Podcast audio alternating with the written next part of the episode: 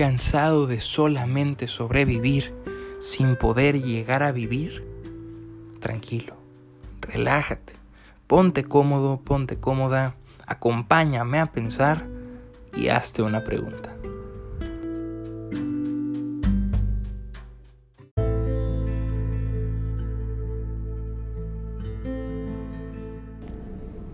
Hola, hola, ¿cómo están? Bienvenidas y bienvenidos de nuevo a esto que es Hazte una pregunta. El día de hoy quisiera que reflexionemos un poco en torno a la idea del reconocimiento. Hegel, en la fenomenología del espíritu, en el capítulo sobre la autoconciencia, nos dice que toda la historia del ser humano gira en torno a un señor y a un siervo, o lo que popularmente llamamos un amo y un esclavo. Hegel entonces propone que lo que ambas conciencias o ambas autoconciencias desean no es nada más y nada menos que el reconocimiento del otro. En pocas palabras, ¿qué desea una persona? ¿Desea fama? ¿Desea fortuna? ¿Desea éxito? Sí y no.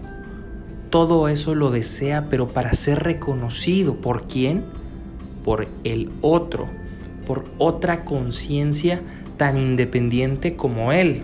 Y es que, claro, no nos interesa el reconocimiento de todas las personas. Hay personas muy específicas de las que queremos su reconocimiento. Personas a las que admiramos, personas que tenemos con las que tenemos un vínculo muy fuerte. Queremos ser reconocidos porque solo en el reconocimiento me conozco a mí mismo y me reafirmo como individuo, como ser libre, independiente, sobre todo digno de admirar. Pero, y dejando de lado un poco esta cuestión eh, divulgativa sobre la idea del amo y del esclavo, del señor y el siervo, quiero reflexionar sobre lo que esto implica. Siento yo, y no sé si estés de acuerdo conmigo, que esto es muy vigente. Buscamos constantemente ser reconocidos, ser admirados, encontrar aquello en lo que somos buenos para que los demás nos reafirmen como buenos. Todas nuestras acciones, además de las necesidades eh, imperiosas como el comer, como el sobrevivir, todas nuestras acciones son movidas por el deseo del reconocimiento. Y esto es problemático porque cuando más tenemos el reconocimiento del otro, más esclavos somos de él. Entre más nos reconocen, más dependemos del reconocimiento para reafirmarnos.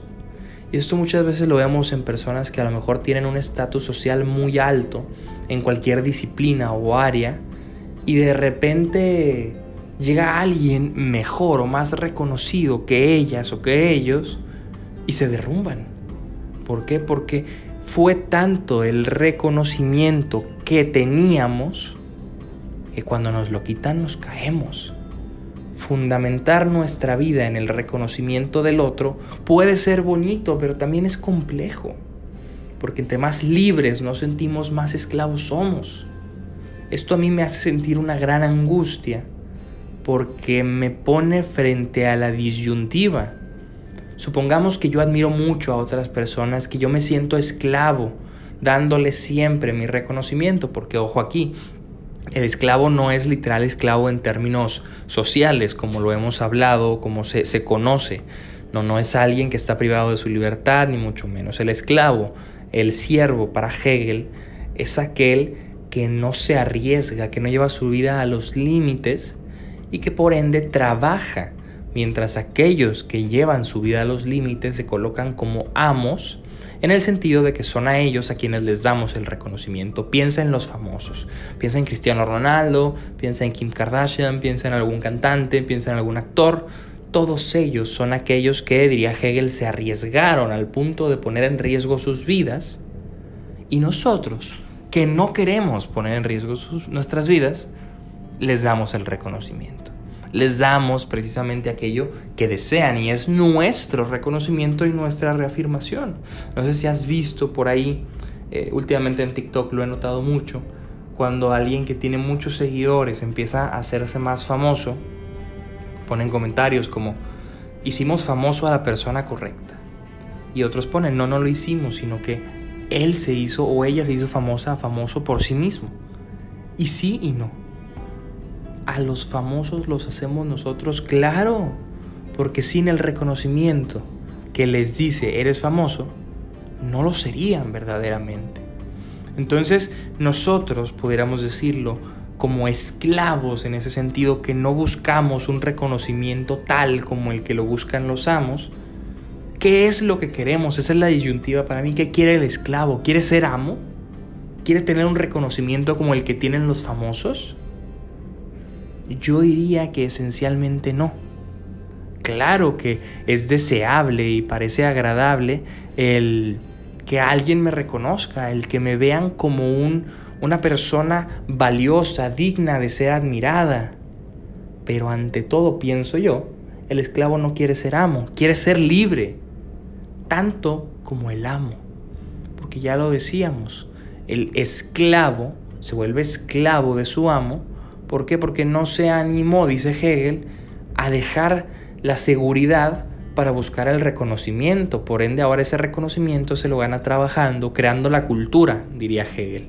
Entonces, el esclavo al crear la cultura encuentra el reconocimiento entre sus iguales, pero el amo, el que se arriesgó, obtiene el reconocimiento de los esclavos. Ahora bien, ninguno de los dos esencialmente, pienso yo, busca y desea el reconocimiento, busca sentirse libre. Y claro, ya lo decíamos, entre más reconocimiento me dan, más libre me siento. Pero esencialmente, entre más reconocimiento me dan, más dependiente soy de ese reconocimiento si no lo manejo con cuidado. A todo esto, ¿qué buscamos cuando buscamos? ¿Qué deseamos cuando deseamos? ¿Deseamos el objeto del deseo? ¿O el objeto del deseo siempre fue el reconocimiento? Diría Lacan, mi deseo es el deseo del otro. Y sí, pero es esto a lo único a lo que podemos aspirar o podemos aspirar a no depender de ese reconocimiento.